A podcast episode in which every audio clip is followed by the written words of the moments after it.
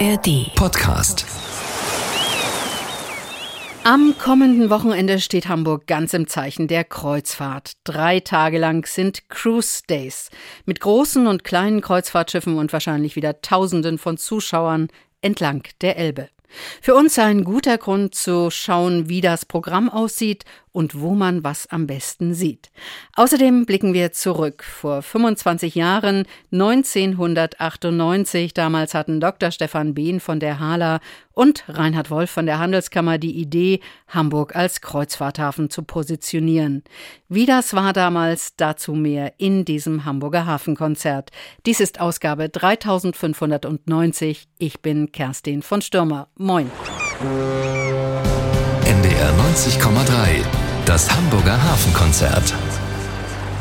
Urlaub auf einem Kreuzfahrtschiff. Noch in den 90er Jahren war das vor allem ein Privileg der eher gut Betuchten. Und der Hamburger Hafen, der war damals eher abseits der Routen. 1998 nahm das Thema Kreuzfahrt in Hamburg Fahrt auf und zu Beginn der 2000er wurde es dann die große Liebe zwischen den Hamburgern und den Kreuzfahrtschiffen. Und das lag besonders an ihr.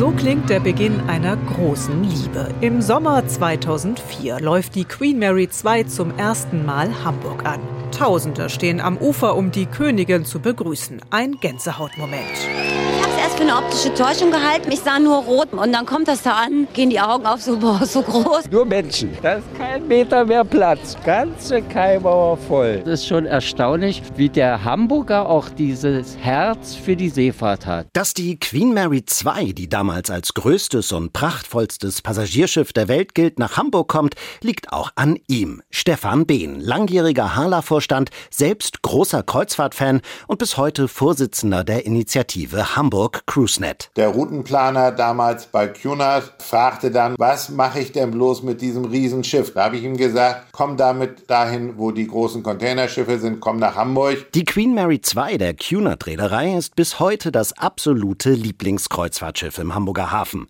Aber nicht das einzige. Mit den Clubschiffen der AIDA-Reederei werden Kreuzfahrten über die Jahre für immer mehr Leute interessant und bezahlbar. Die Buffets, moderne Unterhaltung an Bord, eine Ansprache per Du, alles Dinge, die also einer jungen Generation gefielen, die vorher gar nicht auf die Idee gekommen wären, eine Kreuzfahrt zu machen. AIDA lässt die Schiffe in Hamburg nicht nur zu Kreuzfahrten starten, der Hamburger Hafen wird auch zu dem Ort für Schiffstaufen. Andere Reedereien wie MSC oder TUI ziehen nach. Mal ist es Jette Job, die die traditionelle Champagnerflasche am Schiffsrumpf zerschellen lässt. Ich taufe dich auf den Namen Aida Blue. Trage das Lächeln in die Welt und in die Herzen der Menschen. Gleich zweimal kommt Sophia Loren zur Schiffstaufe nach Hamburg. Evviva MSC Grandiosa!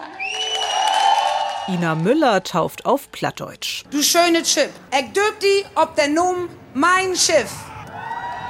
Die Schiffstaufen sind nicht nur was für geladene Gäste. Spektakuläre Feuerwerke und Lichtshows locken jedes Mal Hunderttausende an die Elbe. So was Schönes habe ich schon nie gesehen. Das ist nur ein Traum. Emotion pur als Hamburger, also toll. Immer aufwendiger werden die Schiffstaufen im Hamburger Hafen. Stefan Behn. Wir haben hier Taufen gehabt, wo wir drei Kreuzfahrtschiffe a 260 Meter in einer Reihe hatten. Das wurde mitten im Strom getauft. Mit der Hilfe von Lotsen äh, und Schleppern haben wir eigentlich alle verrückten Dinge gemacht, die so gingen und die haben Hamburg eben auch als Taufstadt für Kreuzfahrtschiffe bekannt gemacht. Das freut die Tourismusbranche und Hamburgs Bürgermeister, wie 2007 Ole von Beust. Tolle Bilder für Hamburg, die hinaus in die Welt gehen. 2008 gibt es zum ersten Mal die Hamburg Cruise Days. Mehrere Kreuzfahrtschiffe treffen sich im Hamburger Hafen und fahren eine Parade auf der Elbe. Lichtkünstler Michael Batz illuminiert den Hafen mit seinem Blueport ganz in Blau. Touristen aus ganz Deutschland kommen und staunen. Toller Anblick. So was muss man einmal mal gesehen haben, ne? Herrlich. War schon eine Reise wert.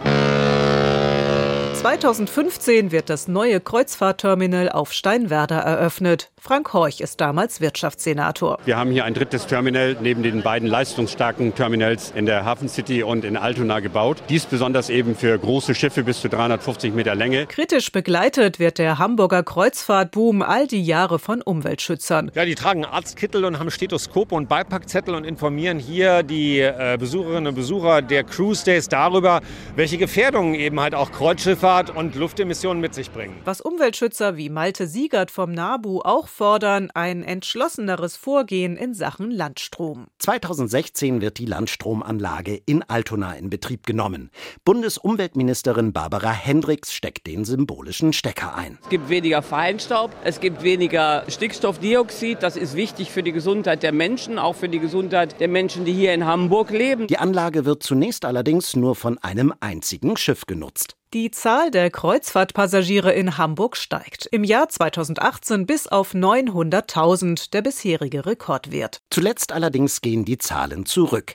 2020 mit Beginn der Corona-Pandemie kommt und geht erstmal gar nichts mehr. Simone Maraski, Geschäftsführer des Cruisegate Hamburg, das alle drei Hamburger Terminals betreibt, blickt dennoch positiv in die Zukunft. Insgesamt äh, sind wir optimistisch für die Branche gestimmt. Die Leute wollen äh, wieder reisen, die Sehnsucht nach Kreuzfahrt Kreuzfahrten und Reisen auf Meer ist äh, nach wie vor da. Kreuzfahrthafen Hamburg. Die Passagierschiffe werden auch künftig das Bild des Hamburger Hafens prägen. Auch weil das Ein- oder Auslaufen in Hamburg einfach etwas Besonderes ist. Die Flusspassage, das von einem großen Schiff zu erleben, dass man auch in Blankenese dann auf fast gleicher Höhe mit dem Sülberg ist, auf den oberen Decks. Alles das sind Dinge, die Hamburg schon einzigartig machen und deshalb auch eben bei den Passagieren beliebt sind.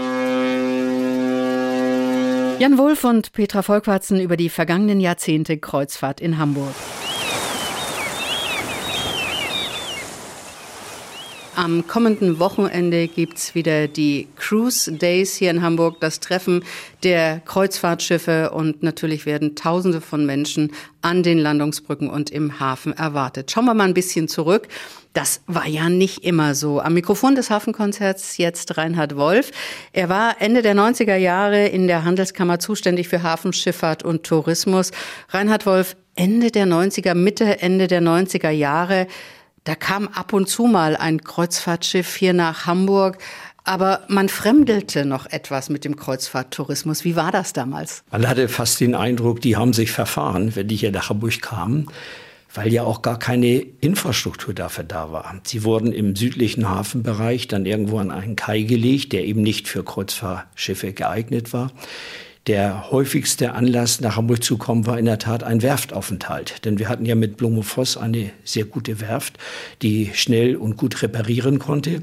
Und so sind die Schiffe dann gekommen, haben dann ihre Passagiere ausgeladen, um das so zu sagen, und nach dem Werftaufenthalt mit neuen Passagieren wieder rausgefahren. Das war eigentlich der übliche Aufenthalt, 15 bis 20 Schiffe pro Jahr. Es waren auch deutlich kleinere Schiffe als heute, also damals so zwischen 400 und 600 Passagiere, die da auf so ein Schiff passten. Wie waren da Hamburg im Vergleich äh, weltweit oder zu den anderen europäischen Großstädten am Wasser aufgestellt? Gab es sowas wie einen funktionierenden Kreuzfahrttourismus oder war das wirklich weltweit in den Kinderschuhen? Hamburg war wirklich ganz weit hinten, aber auch die anderen äh, Städte haben das Potenzial noch nicht wirklich erkannt. Kreuzfahrt war eigentlich in den südeuropäischen oder dann auch international natürlich weiter im Süden liegenden Gewässer. Das war so die Hauptziel, das Hauptziel, die Hauptreiserouten. Der Norden, Skandinavien, und hier die Nordseeküste waren nicht wirklich auf Kreuzfahrt eingestellt und nicht richtig für Kreuzfahrt offen. Natürlich war da schon mehr los als in Hamburg, aber richtig Kreuzfahrttourismus war noch kein bedeutender Faktor. Und es war ja damals auch mehr oder weniger etwas für die ganz Reichen. Man sagte, wer auf Kreuzfahrt geht, der muss furchtbar viel Geld haben. War das so? Für die ganz Reichen und für die ganz Alten. Also das war, glaube ich, gar nicht mal so eine Auswahl nach, dem, nach der Finanzkraft, sondern es war eher so ein bisschen verstaubt. Man hatte ja auch immer noch das Gefühl, man muss da abends im Smoking kommen oder solche Sachen.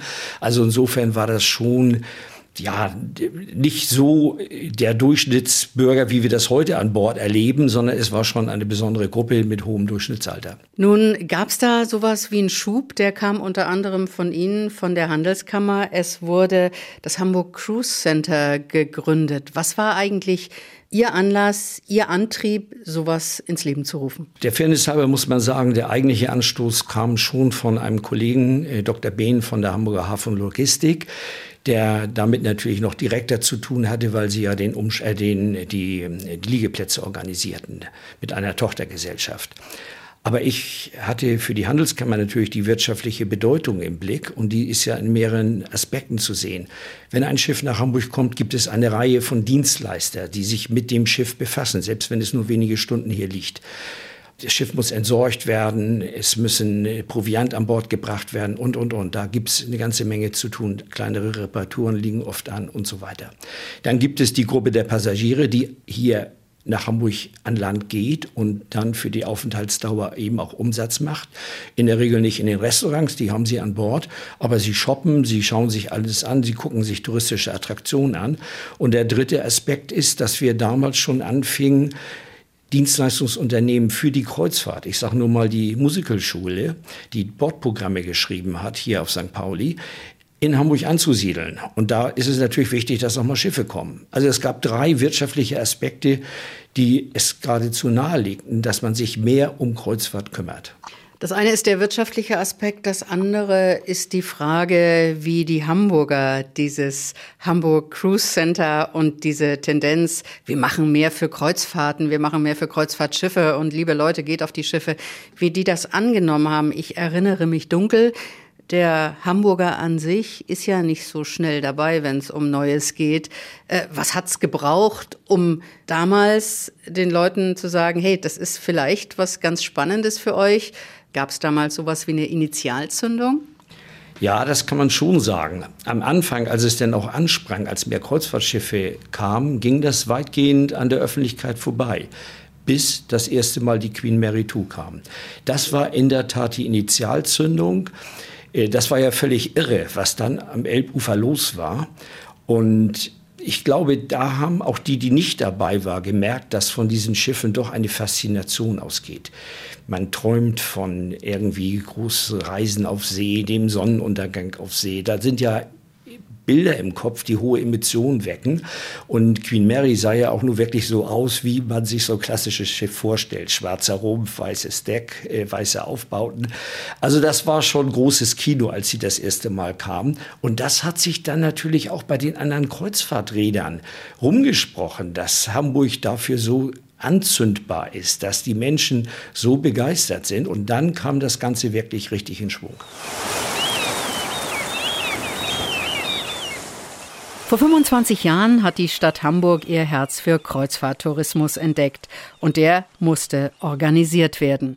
Heute gibt es Organisationen wie Hamburg CruiseNet und CruiseGate Hamburg und die HPA ist ja auch noch im Boot. Wer organisiert denn das Kreuzfahrtgeschäft im Hamburger Hafen? Das will ich von Reinhard Wolf wissen. Er war damals einer der Ideengeber für den Kreuzfahrthafen Hamburg Ende der 90er Jahre. Ach, das ist eigentlich ganz gut abgestimmt. Die HPA ist ja die städtische Hafenbehörde und die organisiert den Hafenbetrieb und natürlich die Hafeninfrastruktur. Und dann haben wir, Sie nannten es schon, Cruise Gate Hamburg. Das sind diejenigen, die sich konkret mit den Reedereien darüber verständigen, wann das Schiff kommt, wo es liegt, was, welche Services bekommt und so weiter. Unser Verein Hamburg Cruise Net, der mittlerweile über 100 Mitglieder hat, überwiegend natürlich aus der Kreuzfahrtbranche, aber auch Hotels, Tourismusbranche, der versucht so im Sinne einer Clusterinitiative die Akteure hier in Hamburg zu bündeln. Er versucht auch für die Passagiere, die nach Hamburg kommen, Anlaufstation zu sein. Wir besetzen die Terminals, stehen mit Rat und Tat zur Verfügung und wollen einfach das Hamburg-Erlebnis zu einem sehr positiven Erlebnis auch für die Passagiere machen. Und das ist unsere Aufgabe. Wir sind aber im Dialog. Der Geschäftsführer von Cruisegate Hamburg ist bei uns mit im Vorstand. Da wird wirklich viel zusammengeredet, viel abgestimmt. Auch die HPA ist als Partner immer eingebunden. Also insofern läuft das in der Kreuz Kreuzfahrt, würde ich fast sagen, vorbildlich, wie unterschiedliche Akteure an einem Ziel gemeinsam arbeiten. Der Trend in Richtung Kreuzfahrt ist scheinbar ungebrochen. Sehen wir mal von den Corona-Jahren ab, wo nichts ging. Die Zahlen gehen äh, ständig nach oben und es werden nächste Woche wieder Tausende von Menschen an den Landungsbrücken, an den Ufern der Elbe erwartet, die die Schiffe verabschieden oder begrüßen. Glauben Sie, als jemand, der das sehr, sehr lange schon beobachtet und mittendrin ist, glauben Sie, dass dieser Trend anhält und noch möglicherweise ausgebaut wird? Glauben Sie, dass die Schiffe größer werden, noch größer werden? Also wir haben inzwischen Schiffe, die bis zu 5000 Passagiere aufnehmen können. Oder wird das eher eine Nummer kleiner und gemütlicher werden? Ich glaube schon, dass auch das Wachstum noch weitergehen wird. Also erstmal das Wachstum insgesamt, dass der Kreuzfahrtmarkt noch lange nicht voll erschlossen ist. Da werden noch weitere Menschen auf die Idee kommen, eine Kreuzfahrt zu machen und dann auch sicherlich ein zweites oder ein drittes Mal. Ich glaube auch, dass die Schiffe noch größer werden, weil es dann die berühmten Skaleneffekte gibt.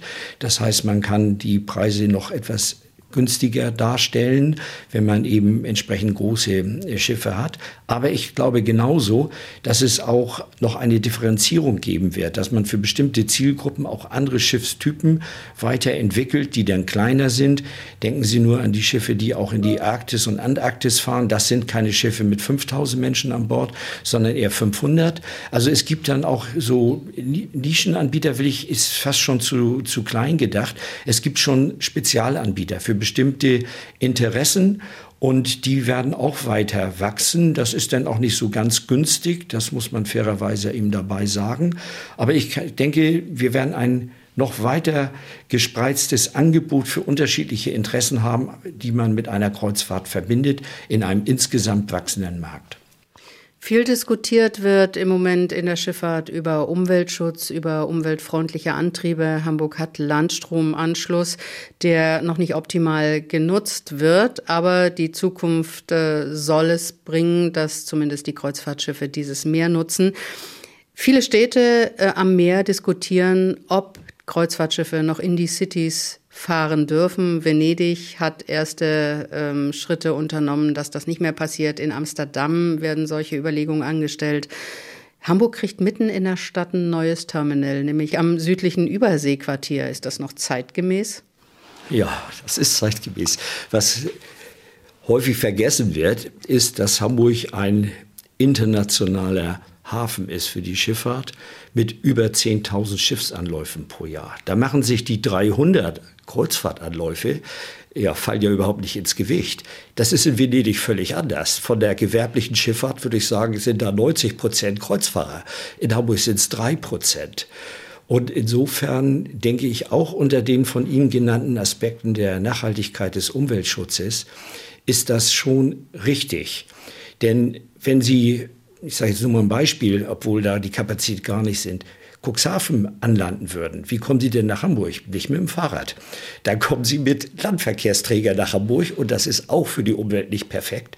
Also dann finde ich es schon richtig, dass die Schiffe in die Metropolen reinfahren und das ist in Hamburg besonders gut möglich. Aber natürlich müssen wir hier auch jede Menge tun, um die dann vernünftig zu versorgen, auch umweltgerecht. Ein Aspekt ist mir immer dabei wichtig. Äh, ich vergleiche das häufig mit dem Automobilbau. Die Innovation im Automobilbau kam ganz wesentlich aus dem Formel-1-Rennen. Ich sage nur mal Sicherheitsgurt. Der wurde dort eingeführt und ist heute ja nicht mehr wegzudenken. Und insofern sehe ich die Kreuzfahrtschiffe so ein bisschen wie die Formel 1 im Automobilbau. Dort werden die Innovationen erprobt. Dort gibt es mittlerweile Schiffe mit Hybridantrieb, die in die norwegischen Fjorde fahren. Und was dort erfolgreich ist, springt dann nachher vielleicht rüber auf die ganz normale Berufsschifffahrt. Und insofern ist auch unter diesem Aspekt Kreuzfahrt ein wichtiger Beitrag.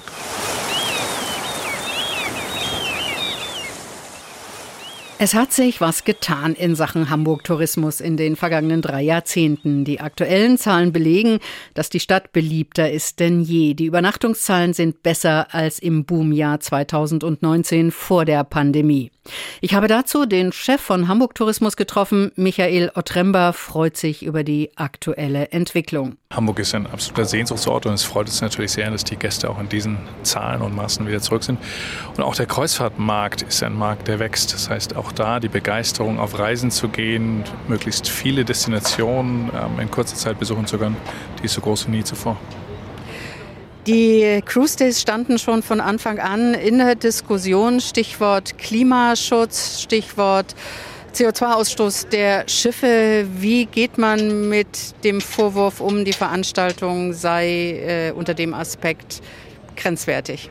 Ich würde sagen, seit Beginn der Veranstaltung sehr bewusst. Wir bieten eine Plattform für die Kreuzfahrtindustrie. Wir bieten eine Möglichkeit, um die uns viele andere Hafenstädte beneiden, nämlich den Hafen und die Kreuzfahrtindustrie so zu inszenieren. Und wir haben immer gesagt, es ist auch eine Plattform, um das Thema Nachhaltigkeit ähm, zu thematisieren und in den Vordergrund zu rücken. Und wenn man sich anschaut, was landseitig passiert, was aber auch bei den Reedereien passiert, dann würde ich sagen, dann ist das der Teil der Schifffahrt, der sich am meisten Gedanken um das Thema Nachhaltigkeit macht und versucht, Lösungen zu finden. Es ist ja, wenn es am 8. September losgeht, der Start eines intensiven Monats für Hamburg Tourismus. Es stehen äh, noch ein paar Veranstaltungen an in diesem Jahr, die äh, viele, viele Menschen wahrscheinlich in die Stadt bringen. Ja, die Stadt ist das ganze Jahr über sehr gut besucht, aber in der Tat, wir haben die Hamburg Cruise Days jetzt am 8. bis 10. September, wir haben das Open Mouth Hamburg Food Festival vom 14. bis 18. 18. September und dann natürlich zum Abschluss der Bundesratspräsidentschaft das Bürgerfest zum Tag der deutschen Einheit. Viele Möglichkeiten und Anlässe, um nach Hamburg zu kommen. Wenn Sie die guten Zahlen so anschauen und wenn man dann äh, ins Fernsehen schaut und weiß, dass Hamburg Tourismus auch mit einem Spot wirbt äh, im Fernsehen bundesweit, muss man da eigentlich noch richtig viel tun, um diesen Stand zu halten beziehungsweise noch mehr Menschen in die Stadt zu bringen? Oder sagt man, naja, eigentlich können wir damit zufrieden sein. Wir wollen ja die Hamburger auch nicht überfordern. Das ist ja so eine Gratwanderung. Die wichtigste Zielgruppe für uns sind die Hamburgerinnen und Hamburger, weil wir fest davon ausgehen und überzeugt sind, dass wir sagen, eine Stadt, die attraktiv ist für Einheimische, die wird auch attraktiv für Gäste sein. Das heißt, all das, was wir tun, passiert sozusagen mit der Perspektive, wie können wir die Lebensqualität in der Stadt steigern. Und dadurch, dass die Stadt so attraktiv ist und eine hohe Lebensqualität hat, kommen auch viele Gäste. Urlaub auf dem Meer, perfekte Sonnenuntergänge, fremde Länder und Erholung pur. Bei all dem Schönen wird oft vergessen, wie viele Menschen dort an Bord der Schiffe arbeiten und unter welchen Bedingungen sie das tun. Nicht zuletzt die Tatsache, dass viele der Besatzungsmitglieder oft monatelang getrennt von ihren Familien sind und das belastet. Es sind die Seemannsmissionen, die sich um die Besatzungen in den Häfen kümmern, die auch Kummerkasten sind. Der Seemannsclub Ducktalben hat eine Dependance direkt am Kreuzfahrtterminal Steinwerder. Petra Volkwatzen war dort. Im Kreuzfahrtterminal Steinwerder schieben Touristen ihre Rollkoffer durch die Halle. Am Kai liegt die Aida Prima. In der Seafarers Lounge räumt Ronja, eine der Bundesfreiwilligen in der Seemannsmission, gerade noch neue Ware in die Regale. Hm, das ist jetzt Schrimmpaste. Scharfe Soßen, aber auch ganz viele Snacks, die wir haben. Krabbenchips, Schweinekrusten, so Instant-Nudeln, super viele unterschiedliche. Die werden auch richtig gern gekauft. Heimat auf der Zunge nennen sie die asiatischen Snacks. Auch große Tafeln Schokolade, Hygieneartikel oder Magnete mit Hamburg-Motiven gibt es. Olaf Schröder, Diakon und Geschäftsführer der Seafarers Lounge, trifft noch die letzten Vorbereitungen. Der Kaffee wird vorbereitet. Wir haben einen Wasserboiler da, weil viele Crewmitglieder auch gerne sich hier mal eine kleine Nudelsuppe bei uns zubereiten. Dann wird die Tür geöffnet und die Seeleute können kommen. Wir sind soweit. Die Seafarers Lounge gibt es auch an den anderen Hamburger Kreuzfahrtterminals. In der Hafen City nutzt die Seemannsmission einen Zirkuswagen, in Altona einen Bereich im Terminalgebäude. Am Terminal Steinwerder liegt die Seemannsmission etwas versteckt um die Ecke. Also dieser Raum bietet einfach auch die Möglichkeit, sich so ein bisschen von dem Trubel vom Schiff, von den Gästen so ein bisschen auch zurückzuziehen, wenn die Seeleute hier reinkommen. Sind sie einfach aus den Augen, aus den Blicken von eventuellen Anfragen, weil die Crewmitglieder sind immer im, im Dienst. 150 bis 200 Crewmitglieder, schätzt er, werden heute kommen. Je nach Schiffsgröße können es auch mal doppelt oder dreimal so viele sein. Wir haben ähm, Schiffe mit bis zu 1400 Crewmitgliedern an Bord. Jetzt im Oktober kommt eins mit 1700 Crewmitgliedern an Bord. Und je nachdem ist dann natürlich auch die Frequenz hier bei uns in der Lounge entsprechend. Simeon ist einer der ersten. I just uh, got this eSIM I ordered like for my new phone. Eine neue SIM-Karte für sein Telefon hat er sich schicken lassen. Wenn die Seemannsmission ihm das Päckchen mit zum Terminal bringt, muss er keine extra Gebühr zahlen. Nach und nach kommen weitere Crewmitglieder vorbei, die meisten, um schnell etwas einzukaufen, bevor sie zurück aufs Schiff müssen. Schokolade and noodles. Ein paar Tafeln Schokolade, asiatische Nudelsuppen. Mark kommt von den Philippinen. Uh, this is important because uh, very accessible. Die Lounge ist wichtig, sagt er, weil sie gut erreichbar ist. I work on board Akmona. Uh, working as a barwaiter. Acht Monate ist sein Vertrag. Er arbeitet in der Bar als Kellner. Gerlinde aus Südafrika ist DJ an Bord. Mit dem Laptop setzt sie sich an einen der Tische. We struggle with internet a lot. It's just convenient because it's just at the port. Es ist für uns bequem, hierher zu kommen, sagt sie, weil wir nicht noch irgendwo hinfahren müssen. Viel Zeit haben wir nicht. Our time is limited. Wenn es etwas zu organisieren oder zu besprechen gibt, haben Olaf Schröder und die freiwilligen Helfer jederzeit ein offenes Ohr für die Seeleute. Sei es, dass sie Geld nach Hause verschicken wollen, sei es, dass sie einfach Bedarf haben, mal zu reden mit jemandem, der eben nicht an Bord ist. Rick von den Philippinen nimmt sich eine der Gitarren und beginnt zu spielen. Ganz versunken sitzt er da und singt. Would you dance if I asked you to dance? Would you run and never look back? Wenn er hierher kommt, dann nicht nur, um ein paar Snacks zu kaufen. Viel wichtiger, sagt er, ist es mal etwas Abstand zum stressigen Job zu bekommen. Every workplace there's stress, you know. So we need a little space sometimes. Dass Seeleute in der Seafarers Lounge Musik machen, Ronja, die Bundesfreiwillige, hat das hier schon ein paar Mal erlebt. Ich hatte letzte oder vorletzte Woche einen und der hat drei Stunden lang Gitarre gespielt. Mit den Seeleuten in Kontakt zu kommen, ist für die 19-Jährige eine ganz besondere Erfahrung. Wie dankbar die Seeleute für die Unterstützung sind, sieht man an den Einträgen im Gästebuch. Thank you for always welcoming us with a smile and warm caring. Danke, dass ihr für uns da seid und uns immer mit einem Lächeln begrüßt. Bis 16 Uhr haben sie heute geöffnet. Beim nächsten Anlauf eines Kreuzfahrtschiffes sind sie wieder da.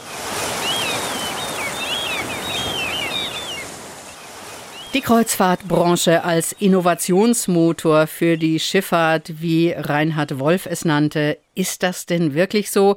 Und wohin geht der Trend? Werden die Schiffe noch größer und bringen immer mehr Passagiere in Städte und auch auf kleine Inseln? Und wie schnell wird es gehen, dass alle Reedereien auf umweltfreundliche Antriebe umsteigen? Dietrich Lehmann, darüber müssen wir reden. Beginnen wir mal mit den Schiffsgrößen. Knapp 7000 Passagiere kann das derzeit größte Kreuzfahrtschiff, die Wonder of the Seas, befördern. Ist das denn der Trend zu immer größeren Schiffen oder wird sich das zumindest hierzulande so einpegeln bei um die 3000 Passagiere? Es gibt da mehrere Trends, die parallel laufen. Einerseits ja, die immer größeren Schiffe, die besonders bei jüngeren Leuten beliebt sind. Häufig gibt es ja richtig viel Entertainment an Bord, nicht mehr nur den Swimmingpool und das Theater, sondern zum Beispiel auch Wasserrutschen, die Außenbords hängen und vieles mehr. Quasi ein Erlebnispark auf dem Wasser. Und dann gibt es aber auch den entgegengesetzten Trend hin zu kleinen, dafür exquisiten Schiffen, die deutlich weniger als 1000 Passagiere fassen. Viele, wie etwa Hapag-Lloyd Cruises oder der französische Anbieter Le Ponant, die setzen da ganz bewusst auf Expeditionsschiffe. Damit kommt man auch in Gegenden und Häfen, wo die großen Entertainment-Schiffe nicht hinkommen, etwa in polaren Regionen. Ich glaube aber auch, dass die mittleren Schiffe bleiben werden, besonders hier in Nord- und Ostsee in Europa, weil sie eine gute Zwischengröße sind, die man wirtschaftlich betreiben kann. Denn so ein Schiff wie die Wonder of the Seas mit vielen tausend Passagieren, das muss man auch erstmal voll bekommen. Das ist bei der Hälfte der Passagiere einfacher und Nachteil der Megakreuzfahrer ist ja auch, darf man nicht vergessen, die Zahl der Häfen, in die sie passen, die ist begrenzt. Dietrich, immer mehr europäische Häfen verbannen die Kreuzfahrtschiffe nach draußen, also raus aus den Innenstädten, zum Beispiel Venedig. Grund sind Umweltaspekte. In Hamburg entsteht stattdessen mitten in der Hafencity ein neues Terminal.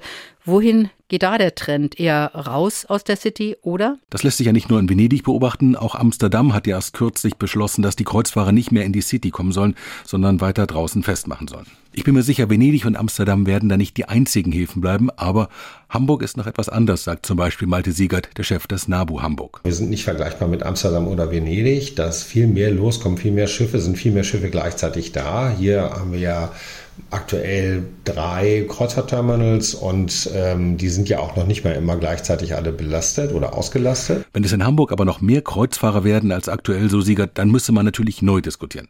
Was für ihn aber Voraussetzung ist, die Schiffe müssen im Hafen ihre Motoren ausmachen, also Landstrom nehmen. Die Schiffe, die kommen, müssten landstromtauglich sein und müssen auch Landstrom abnehmen während der Liegezeit. Das wäre sozusagen schon mal eine direkte Erwartung, auch bevor das europäisch gesetzlich verbindlich geregelt wird.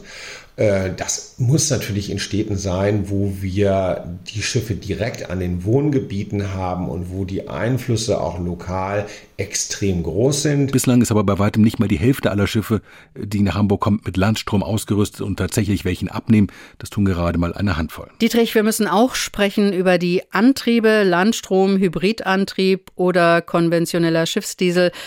Wohin geht da die Reise und vor allen Dingen, wie schnell geht das Ganze? Also fangen wir mal beim Landstrom an. Der gehört eigentlich bei Neubauten fast immer dazu. Die Systeme sind von vornherein so ausgelegt, dass die Schiffe an den Stecker angeschlossen werden können im Hafen. Schon allein, um flexibel zu sein. Es gibt ja zum Beispiel in den USA auch Häfen, wo es gar nicht mehr ohne Landstrom geht. Bei den Antrieben, da ist noch nicht ganz so klar zu erkennen, wohin die Reise geht. Klar ist nur, für den reinen Batteriebetrieb sind Kreuzfahrtschiffe wohl eher kaum geeignet. Dafür ist der Energiebedarf an Bord dann doch deutlich zu groß. Standard ist aktuell nach wie vor der Antrieb mit Schweröl bzw. mit Diesel. Und diese Motoren, die kann man natürlich perspektivisch auch mit synthetisch hergestelltem Kraftstoff betreiben, zum Beispiel mit synthetischem Diesel. Damit er aber wirklich klimaneutral ist, muss er beispielsweise mit grünem Strom hergestellt werden. Das ist im Moment noch relativ teuer. Synthetischer Diesel kostet beispielsweise ein Vielfaches von dem, was man für herkömmlich bezahlt.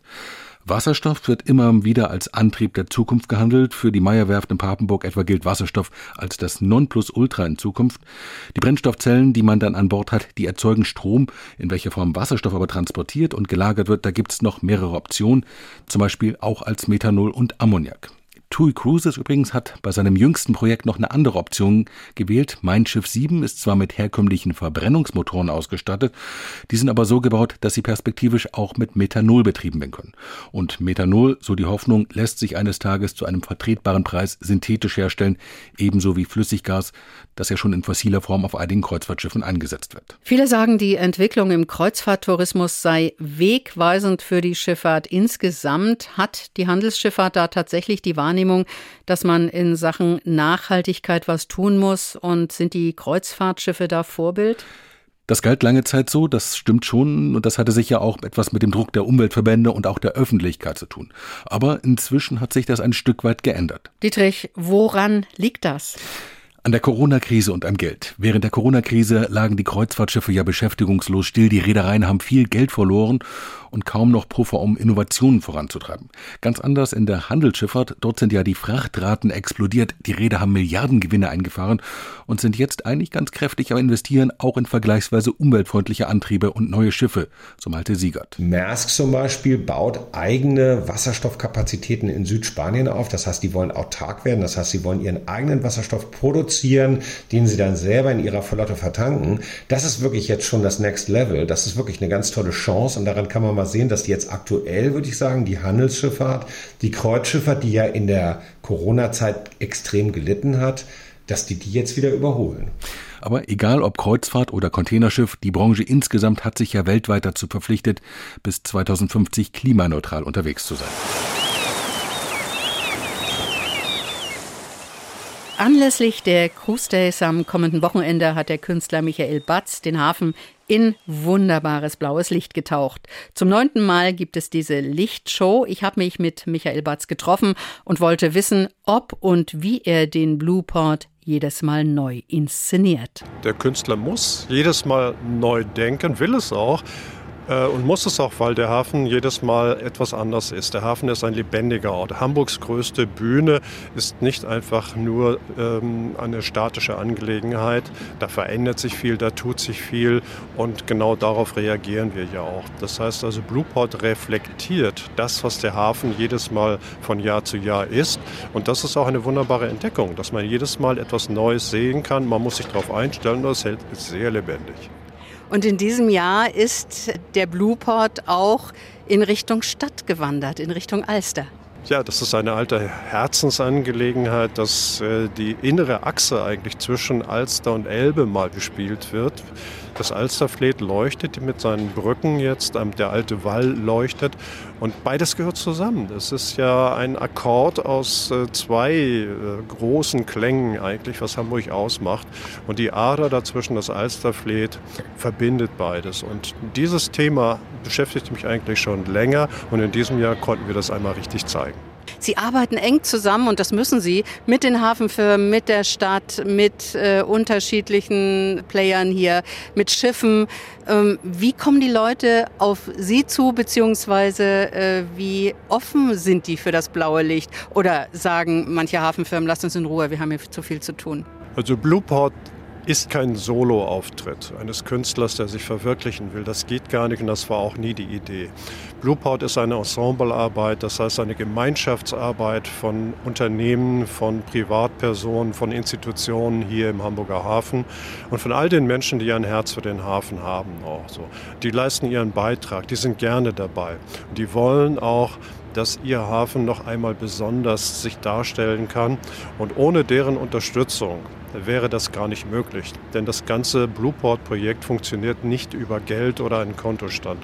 Das wäre auch in der Form gar nicht mehr zu machen, sondern über Faszination und auch über die Bereitschaft, sich einzubringen, auch manchmal trotz wirtschaftlicher Schwierigkeiten. Der Hafen hat natürlich seine Schwierigkeiten, welcher Bereich hat das nicht? Aber das ist nicht das ist die Hauptsache, sondern dass wir darüber hinaus immer wieder zueinander finden. Und zwar die verschiedenen Welten hier im Hafen, die Arbeitswelt im Süden und auch eher die touristisch geprägte Welt hier im Norden. Das ist das Faszinierende daran und dass es immer wieder gelingt. Das macht Mut, das ist schön und das ist einfach Hamburg. Und ergänzend dazu wird es auch in diesem Jahr ein Zusatzprogramm, ein ergänzendes Programm geben. Was ist das? Wir haben in den vergangenen Jahren immer schon kleinere Zusatzprogramme gehabt und in diesem Jahr etwas ganz Besonderes. Wir wollen einmal die jüdische Vergangenheit des Hafens auch mit beleuchten, mit einer Fahrt durch den Hafen, mit Hafenliedern, jiddischen Hafenliedern und auch einer Darstellung einer ganz anderen Geschichte, die vielleicht gar nicht so bekannt ist. Aber die hat es gegeben, die war wichtig, die gehört zu Hamburg auch und das wollen wir auf sehr sympathische und fröhliche Weise tun. Der Blueport braucht blaues Licht, braucht Strom. Stichwort Nachhaltigkeit, äh, das ist ja nicht zu vernachlässigen. Nein, absolut nicht. Und wir nehmen das sehr ernst. Wir haben das von Anfang an sehr ernst genommen. Und das, was wir an Strom verbrauchen, wir haben das mal äh, ausgerechnet, also das Bestandslicht ist Bestandslicht. Das setzen wir auf blau und das kostet keinen Strom mehr. Was wir zusätzlich einbringen, das äh, entspricht pro Stunde ungefähr der Aufladung von drei E-Autos. Das heißt, wenn wir vier Stunden Betrieb haben, entspricht das einer Leistung von zwölf E-Autos. Das heißt, wenn Sie zwölf elektrisch betriebene Autos aufladen an einem Abend, dann können Sie auch sehen, was man damit an blauem Licht im gesamten Hafen zeigen kann. Seit vergangenen Freitag, ich habe es gesagt, ist das blaue Licht im Hafen an. Wie lange werden wir den Blueport in diesem Jahr sehen? Wir werden ihn in voller Länge sehen bis zum 10. September und dann sind alle Hamburgerinnen und Hamburger mit ihren Freunden, Gästen, Bekannten eingeladen, in den Hafen zu kommen. Viele Reedereien sind Partner der Hamburg Cruise Days, auch wenn ihre Schiffe am Wochenende nicht in Hamburg vertreten sind. Es ist halt ein wichtiger Branchentreff. Eine ist mit gleich drei Schiffen vertreten und das ist in diesem Jahr der Hauptpartner der Veranstaltung, die Reederei AIDA. Und AIDA wird ihre Zusammenarbeit mit der Stadt Hamburg gerade im Bereich der Nachhaltigkeit in den kommenden Jahren weiter ausbauen. Das teilten AIDA und Vertreter Hamburgs am Freitag mit. Wie genau das aussehen wird, dazu Dietrich Lehmann. Hamburg und AIDA, das ist eine Erfolgsgeschichte, sagt Felix Eichhorn, der Chef der Reederei an Bord der AIDA Sol. Vor knapp 20 Jahren hatten wir gerade mal zwei Anläufe, dieses Jahr 120.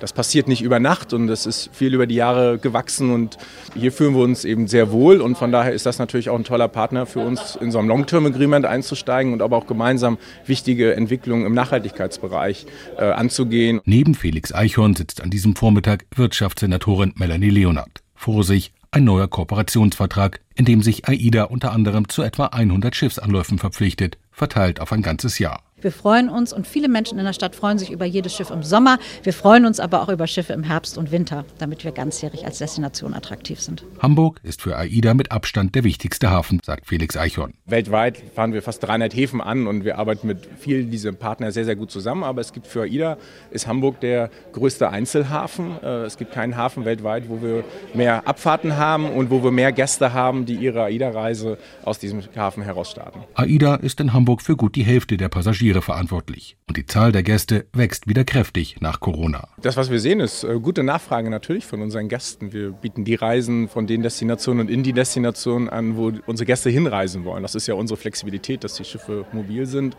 Und nur an dem Beispiel von Aida Prima, die im letzten Winter ja äh, nach einigen Jahren wieder Reisen hier ab Hamburg im Winter angeboten hat, haben wir gesehen, dass da eine extrem hohe Nachfrage ist, sodass wir zum Beispiel im kommenden Winter ein deutlich größeres Schiff auf diese Routen schicken werden. Und da hören wir zu und äh, viele dieser Gäste wollen eben Reisen startend in Deutschland äh, mit äh, einfacher Anreise, auch mit der Bahn oder Eigenanreise und äh, deswegen bauen wir da entsprechend das Programm dann weiter aus. Hamburg kann davon in besonderem Maße profitieren. Bis Jahresende werden wahrscheinlich deutlich mehr Passagiere hier ankommen als je zuvor. Simone Maraski, der Chef der Kreuzfahrtgesellschaft CruiseGate Hamburg, rechnet mit mindestens einer Million. Wenn man so ein bisschen die geopolitische äh, Lage betrachtet, äh, hätten wir tatsächlich nicht mit dieser äh, positiven Entwicklung äh, gedacht. Desto mehr sind wir natürlich äh, froh. Und, ähm, aber das Produkt ist einfach, äh, passt, das, äh, das Preis-Leistung-Verhältnis ist einfach äh, perfekt für, für, Familien, für jede Art von, von Kunden. Insofern, ähm, die, die Schiffe sind sehr gut gebucht und auch für die Wintersaison. Ähm, und auch trotz die aktuelle Lage, die natürlich bleibt, unsicher bleibt, ähm, sehen wir auch langfristig eine sehr gute äh, äh, Buchungszahlen, sehr gute Commitment der Kunden. An manchen Tagen, besonders am Wochenende, müsse man mit den geplanten Schiffen schon ein bisschen Tetris spielen, sagt Maraski mit einem Lächeln. Noch aber reichen die Kapazitäten, erst recht, wenn das neue Terminal in der Hafen City in Betrieb geht. Ziel der Stadt ist, dass auch dort und am Terminal auf Steinwerder Landstromanschlüsse genutzt werden. AIDA sagt beispielsweise zu, dass es noch in diesem Jahr die ersten Testläufe auf Sternwerder geben soll. Wir haben in den letzten Jahren seit 2017 ungefähr 70 Mal Landstrom genommen kumuliert über den gesamten Zeitraum. Und natürlich unsere Absicht, die Zahl deutlich zu erhöhen nächstes Jahr. wahrscheinlich werden wir wahrscheinlich nur im nächsten Jahr alleine bereits auf so eine Zahlen kommen können. Auch wenn der Landstrom nach wie vor teurer ist, als im Hafen die bordeigenen Generatoren laufen zu lassen, so Eichhorn. Jedes Unternehmen und letztendlich jeder Bürger hat seine Verpflichtungen, äh, äh was das Thema Nachhaltigkeit betrifft. Und wenn wir Emissionen reduzieren können, wenn wir CO2 reduzieren können, dann, dann setzen wir das um. Das ist unser klar erklärtes Ziel im Rahmen unserer Green Cruising Strategie. Und das setzen wir entsprechend auch um. Die Räder im Alleingang dazu verpflichten, Landstrom zu beziehen, das will Wirtschaftssenatorin Melanie Leonhardt allerdings nicht. Wenn ein einzelner Hafen, und da sind die Häfen untereinander relativ einig, äh, damit beginnt, dann haben wir einen echten Standortnachteil. Deswegen ist es wichtig, viele freiwillig zu binden, jetzt schon, wo wir die Regeln nicht haben. Ab 2030 soll es ja europaweit eine Verpflichtung geben. Allerdings, es gibt durchaus auch Überlegungen, diese Landstrompflicht vorzuziehen. Nur so weit mit dem Ausbau der entsprechenden Anlagen sind bei weitem nicht alle Kreuzfahrthäfen in Europa. Seit 2008 finden sie statt, die Hamburg Cruise Days. Normalerweise bis auf eine Ausnahme aller zwei Jahre. In diesem Jahr ist es Ausgabe Nummer 9. Katja Dero und Uwe Bergmann sind die beiden Organisatoren der Cruise Days. Jan Wulff hat mit ihnen gesprochen und sie gefragt, was uns da in der kommenden Woche erwartet. Eine wunderbare Mischung aus buntem Landprogramm für alle Generationen, alle Zielgruppen ist etwas Schönes zum Erleben und Mitmachen dabei und ein wahnsinnig schönes Wasserprogramm. Drei Highlights an den drei Eventabenden laden zum Gucken, zum Staunen und zum Gänsehautmoment ein. Schiffe gucken ist das Stichwort. Wann kann man am besten Schiffe gucken bei den Cruise Days? Wir haben neun Schiffe an allen drei Tagen im Hamburger Hafen. Das heißt, wir haben tatsächlich jeden Tag Schiffe zum Gucken da. Und dann natürlich in den Abendstunden, Freitagabend, die Vasco da Gama bei der Rhapsody in Blue Inszenierung auf dem Wasser. Eine wunderschöne Inszenierung im vor der Kulisse des Blue Port Hamburg. Dann haben wir am Samstagabend die Hamburg Cruise Days Parade mit fünf Schiffen, von Flusskreuzfahrtschiff bis großem AIDA-Schiff. Am Anfang ist alles dabei. Und wir haben am Sonntag zwei AIDA-Schiffe mit dem AIDA Sail Away, die gemeinsam gegen 18 Uhr den Hafen verlassen. Also da ist eine Menge los auf der Elbe. Welche Schiffe sind denn jetzt mit dabei? Wir haben drei AIDA-Schiffe, AIDA Perla, AIDA Sol und AIDA Prima dabei. Wir haben von Nico Cruises Vasco da Gama und den World Voyager dabei. Wir haben TUI Cruises mit Mein Schiff 6. Wir haben die MS Artania, wir haben die Sans Souci. MSC und QNAT sind diesmal nicht mit im Schiff dabei, sind aber an Land mit sehr schönen Landpräsentationen zu bewundern. Also auch da lohnt sich ein Besuch. Besonders hellhörig werde ich bei der Rhapsody in Blue. Uwe Bergmann, ähm, was ist das? Was findet da statt? Naja, das ist, äh, sagen wir, eine Hommage auch an Michael Batz und seinen Blueport, die wir am Freitag aufnehmen. Dort wird, äh, wie gesagt, das äh, Schiff von Nico Cruises von Steinwerder aus die Elbe aufwärts fahren, dann vor der Elbphilharmonie wenden. Das Ganze begleitet mit einer schönen, eleganten musikalischen Untermalung.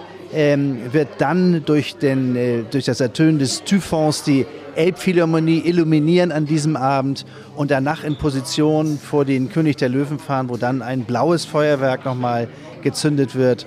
Und die ganze Performance geht so eine Dreiviertelstunde lang und wie gesagt in einer sehr eleganten und ähm, schön getragenen Art und Weise. Jetzt können Sie unseren Hörerinnen und Hörern vielleicht mal einen kleinen Tipp geben, einen Geheimtipp für Hafenkonzerthörerinnen und Hörer. Wo stellt man sich am besten hin, um das am besten anzugucken? Ja, also es ist ähnlich wie dem, beim, beim Bluepot. Es gibt so unterschiedliche Sichtwinkel, die alle berauschend sind. Direkt äh, steht man natürlich am besten, sage ich mal, auf der Jan-Vetter-Promenade. Äh, da hat man direkten Blick auf das Schiff, hinter dem dann das Feuerwerk gezündet wird.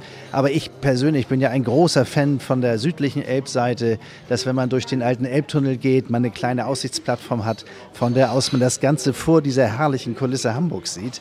Also auch das sind ganz spannende Momente. Und da muss man ein bisschen, ähm, sag mal, Abenteurer sein und mal schauen, Plätze entdecken, weil der Blueport und die Cruise sind so von so unterschiedlichen Punkten aus wahrzunehmen. Also man kann auch mal, nachdem man sich dann entsprechend lange aufgehalten hat, auf der Veranstaltungsfläche diese verlassen. Man geht in die Hafen City oder nach Altona oder wie gesagt auf die südliche Elbseite oder befindet sich auf einem Schiff, dann ist das Ganze nochmal eine ganz andere Perspektive. Wie Sie sagen, das Programm auf dem Wasser ist das eine, das Programm an Land das andere. Was lässt sich denn hier, wenn gerade nicht Schiffen gucken angesagt ist, was lässt sich hier an Land erleben? Naja, also der echte Tipp ist natürlich gleich am Freitag, den frühstücken wir relativ früh im Veranstaltungsfortlauf ab. Stefan Gwildes performt auf der Bühne vor den Landungsbrücken. Das freut mich besonders. Also ein Hamburger Künstler, der also eine solche Bandbreite an, an äh, Stücken präsentiert. Das wird soulig, das wird bluesig, das wird rockig ähm, und ist wie gesagt ein Urgestein der Hamburger Musik. Äh, das ist, ist, eine tolle Performance. Ich kann Riesenrad fahren, ich kann mir das Ganze mal von oben anschauen, habe aber auch diese wunderbar illuminierte Riesenradsituation als Kulisse für die Cruise Days. Ich kann Salsa tanzen, auch hier von den Landungsbrücken die Reedereien besuchen, ob es Cunard ist, MSC, TUI, AIDA hat eine tolle Urlaubswelt, Nico Cruises ist vertreten, König Pilsen hat einen wunderschönen Biergarten mit Fisch- und Chips-Angebot, da sitze ich am Hafentor und das Ganze kann ich im, im, Sitzen verfolgen. Also wir haben so unterschiedliche Spots und auch die kleinen, an die haben wir gedacht. Vor der Elbphilharmonie auf dem Platz der Deutschen Einheit haben wir eine Klangwelt aufgebaut, da können die Kinder in experimenteller Form Klang erfahren und verschiedene andere Module nutzen. Also ich glaube, ist eine ganze runde und für alle Zielgruppen geeignete Veranstaltung. Es ist nicht so nachtaktiv, dass wir hier die Party des Jahrhunderts feiern, sondern es hat mehr so eine Eleganz in sich. Es ist ein Flanieren, ein Lustwandeln und vor allem der Blick auf die Schiffe und diesen wunderschönen Hafen, das soll die Menschen begeistern. Haben Sie denn schon mal einen Blick auf das Wetter gewagt, auf die Wetterprognose? So richtig kann man es ja nicht sagen. Ich mache das nie, aber Uwe Bergmann macht das immer. und es sieht sehr gut aus. Wir freuen uns tatsächlich. Äh, wunderbares Wetter zwischen 20 und 23 Grad Sonne. Also wir sind sehr zuversichtlich. Das wird wunderschön beim Thema Cruise Days und dem Feiern von Kreuzfahrtschifffahrt denkt man immer heutzutage auch an das Thema Nachhaltigkeit. Wie gehen Sie äh, als Organisatoren von den Cruise Days mit diesem Thema um? Ja, Nachhaltigkeit ist eine Thematik, die uns ja nicht nur zu den Cruise Days beschäftigt, sondern in, im Alltag angekommen ist. Also ich persönlich erwische mich dabei in allem, was ich tue, das auch in, im Zusammenhang mit Nachhaltigkeit zu bewerten und zu betrachten. Und genauso machen wir es in der Produktion der Cruise Days auch. Es ist nicht mehr unser Leitthema, es ist eine Selbstverständlichkeit. Als äh, Produzenten versuchen wir es in der nachhaltigsten Form wie es geht, umzusetzen. Abfallvermeidung, Mülltrennung, Energien sparen, Ressourcen sparen. Wir produzieren keine riesen Druckerzeugnisse mehr. Das geht alles über QR-Codes bis auf so einen kleinen gedruckten Faltplan, der also für die Zielgruppe geeignet ist, die jetzt noch nicht mit dem Handy so vertraut ist. Ähm, aber es spielt in jeder Betrachtung eine Rolle. Und das Thema Nachhaltigkeit im Zusammenhang mit den Kreuzfahrtreedereien, das lösen natürlich die Reedereien selbst mit ihrem Wandel, in dem sie sich befinden. Ich glaube, es gibt kaum eine Industrie, die so viel im Verhältnis zu ihrem Gesamtumsatz investiert in Nachhaltigkeit und nebenbei nochmal Innovationstreiber für die gesamte Seeschifffahrt ist. Also äh, ein, ein Riesenthema. In jedem Gedanken findet Nachhaltigkeit statt. Und insofern nehmen wir es mit und tragen es in die Zukunft. Und die Hamburg Cruise Days sollen ja auch das Forum sein, äh, auf dem man über Kreuzfahrt sich informiert und diskutieren und reden kann. Und auch die Zukunft gemeinsam entwickelt und betrachtet. Letztes Mal bei den Cruise Days hat es eine Lichtshow gegeben. Ähm, dieses Mal gibt es wieder ein Feuerwerk. Wie steht das für Sie mit Nachhaltigkeit in Einklang? Ja, also Feuerwerke haben augenscheinlich jetzt nicht den nachhaltigsten Anschein. Ich persönlich finde sie nicht so bedrohlich, wie sie manchmal dargestellt werden. Wir haben das natürlich aufgenommen. Eine Lichtshow können wir uns schlicht und weg nicht leisten. Sie kostet ungefähr das Zehnfache von dem, was wir für eine Feuerwerkinszenierung aufwenden ähm, und äh, werden aber insgesamt die Feuerwerkaktivitäten im Vergleich zu früher reduzieren. Also die Zeit, an denen diese wunderbaren äh, Effekte im Himmel erscheinen, wird insgesamt weniger sein. Aber sehr wohl denken wir, dass wir für jedes Schiff eine entsprechende Inszenierung finden. Ich muss dazu sagen, dass AIDA auf diese Inszenierung verzichtet. Die möchten kein Feuerwerk über dem Schiff aus Gründen der Nachhaltigkeit. Das akzeptieren wir selbstverständlich, finden das auch vorbildlich. Bei den anderen machen wir es. Und äh, ganz ehrlich, ich schäme mich nicht dafür. Nächstes Mal dann vielleicht aber doch mal eine Drohnenshow oder so? Ja, ich sagte es vorhin schon, also da müssten wir mal mit unserem Finanzsenator Dressel sprechen, ob es dafür Möglichkeiten gibt. Wenn wir mal ein Euro pro Besucher nehmen, dann hätten wir schon die Finanzierung für ein Lichtevent. Und äh, das würde uns selbst persönlich sehr freuen. Wir würden es gerne machen, aber es ist eben eine ganz andere Kategorie, was die äh, Finanzierung angeht. Das Thema Nachhaltigkeit und natürlich dann auch das Thema Klima ruft auch oftmals Proteste auf den Plan. Inwiefern sind Sie, äh, Frau Dero, auch mit dieser Veranstaltung auf Proteste vorbereitet von Klimaaktivisten? Das sind wir. Das waren wir aber auch schon in den vergangenen Jahren. Das Thema ist nicht neu. Ähm, wir bieten ja mit dieser Veranstaltung nicht nur der Kreuzfahrtbranche eine Bühne, sondern auch dem Dialog um die Entwicklung dieser Branche und um das Thema Klimaschutz und Kreuzfahrt. Wir laden zu diesem Dialog auch bewusst ein. Ähm, das ist auch ein großes Thema auf der Sea Trade Europe, der Fachveranstaltung, die ja kurz vor unserem Event stattfinden wird. Also die Branche beschäftigt sich mehr denn je mit diesem Thema und deshalb, ja, das darf auch auf unserem Event stattfinden, solange es friedlich stattfindet, solange keine Menschen oder Gegenstände äh, bedroht werden, dann ist das alles in Ordnung. Der friedliche, konstruktive Dialog, den, den fördern wir, den heißen wir willkommen und deshalb ähm, rechnen wir mit allem, sind auf alles vorbereitet und äh, haben aber da keine Sorge. Jan Wolf im Gespräch mit Katja Dero und Uwe Bergmann, den Organisatoren der Hamburg Cruise Days.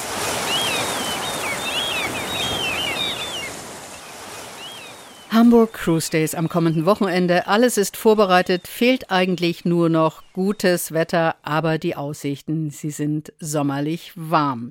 Das war das Hamburger Hafenkonzert für heute und wir bleiben beim Thema Kreuzfahrt auch in der kommenden Woche. Dann erinnern wir an den Mann, der als Erfinder der Kreuzfahrt gilt, an den Hamburger Reeder Albert Ballin. Unter ihm als Direktor und späterem Generaldirektor stieg die Hamburg-amerikanische Paketfahrt-Aktiengesellschaft, die HAPAG, zum Ende des 19. Jahrhunderts zur größten Reederei der Welt auf. Seine Großnichte Else Michel Ballin erinnert sich. Ich habe ein Bild, wo Albert Ballin und der Kaiser abgebildet sind. Und nun ist es folgendes. Der, die waren sehr, sehr eng befreundet und Albert Ballin hat den Kaiser gebeten, er sollte eins nicht machen, und zwar mit den Engländern Krieg anfangen. Doch der Erste Weltkrieg kam und mit ihm begann der Untergang seiner Reederei. Albert Ballin wurde 61 Jahre alt. Er starb am Tag, als sein Freund der Kaiser abdanken musste. Wir erinnern an den Hamburger Reeder und seine Spuren in der Hansestadt heute. Zu hören wie immer Sonntagmorgen ab 6 und noch einmal ab 19 Uhr und natürlich in unserem Hafenkonzert Podcast, den Sie übrigens auch abonnieren können. Mehr Infos dazu auf ndr.de-903 und in unserer NDR Hamburg App. Klicken Sie doch einfach mal rein. Für heute tschüss Ihnen allen einen guten Start in die neue Woche, das sagt Kerstin von Stürmer. Das Hamburger Hafenkonzert. Am Sonntag immer morgens um 6 und abends um 19 Uhr. Bei NDR 90,3. Wir sind Hamburg.